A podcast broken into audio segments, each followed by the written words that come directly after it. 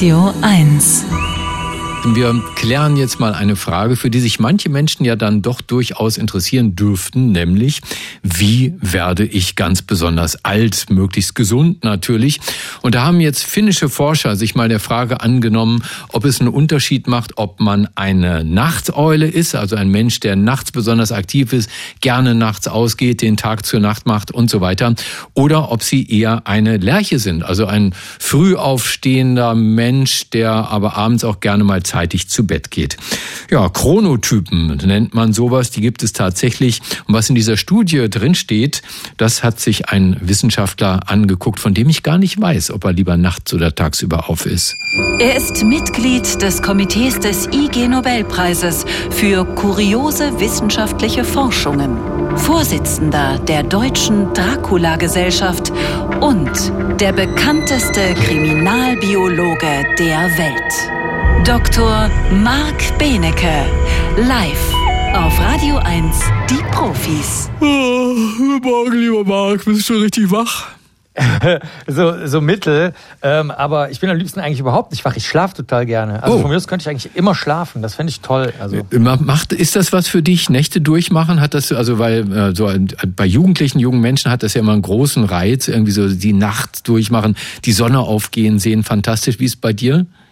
Ich bin, ich bin der Allerschlimmste. Ich bin berüchtigt dafür. Ich bin ja der Eröffnungs-DJ beim größten Gothic-Festival des Planeten Erde, dem Wave Gothic Treffen. Und ich bin bekannt dafür, dass ich um ein Uhr nachts gehe. Ich. Also um eins ist bei mir absolut Schicht, und dann können die anderen weitermachen. Okay, okay.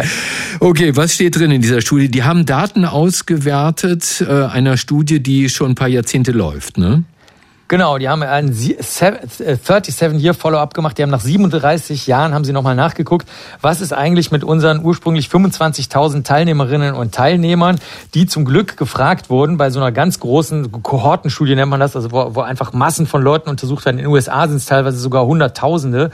Und man fragt ja einfach mal alles Mögliche, weil man noch gar nicht so genau weiß, was später untersucht werden soll. Die hat man gefragt, wie viel rauchen sie, wie viele Jahre sind sie zur Schule gegangen, zum Beispiel weniger als sechs Jahre oder mehr als 15 Jahre und alles dazwischen natürlich auch. Wie viel Gramm Alkohol trinken Sie? Das wurde, weil der, die, der Alkohol sich auf die Gesundheit nicht so gleichmäßig auswirkt, wurde das in Gruppen unterteilt, zum Beispiel 1 bis 10 Gramm oder 21 bis 30 Gramm. Dann äh, das Gewicht, das Körpergewicht als BMI und eben zum Glück auch die Schlafdauer und ob man ein Tag- oder Nachtmensch ist. Also äh, es wurde in vier, vier Spalten aufgeteilt. Sind Sie ein totaler Morgenfan, so ein bisschen, und sind, oder sind Sie ein totaler Abendfan oder so ein bisschen Abendfan? Das heißt, sind Sie länger wach und ähm, unternehmen abends lieber was als morgens. Es gab dazu eine Studie aus England mit sehr, sehr vielen Teilnehmern, 433.000.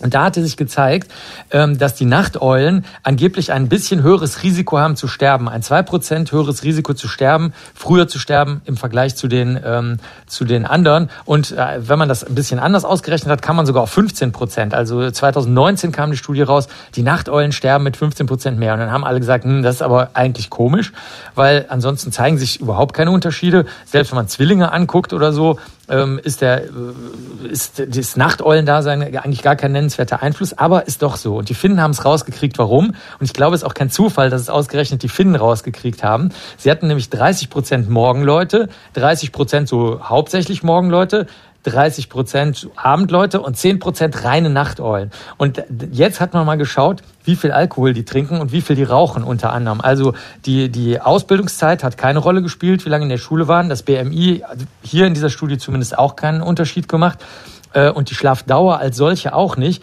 sondern es war, du ahnst es vielleicht schon, der Alkohol und das Rauchen. Die Leute, die nämlich länger abends wach sind, die ähm, rauchen viel mehr und trinken viel mehr Alkohol. In Finnland hat man zum Beispiel bei den Nachteulen festhalten, 43 Prozent mehr Alkoholvergiftungen.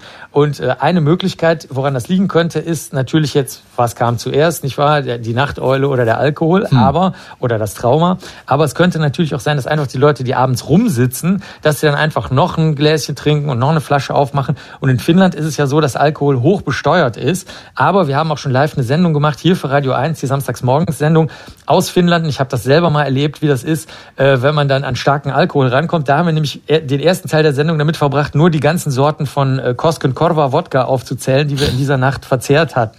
Also der, die Finnen und Finninnen waren gut geeignet dafür. Und äh, die gute Nachricht ist, Nachteulen haben kein höheres Risiko zu sterben, solange sie nicht saufen und trinken Amen. Äh, und rauchen. Ja, auf zu Rave the Planet. Marc, vielen Dank. Ne? Schade, dass du in Köln bist. Würden wir tanzen ja. gehen heute Nacht. Mach's gut. Ciao, ciao.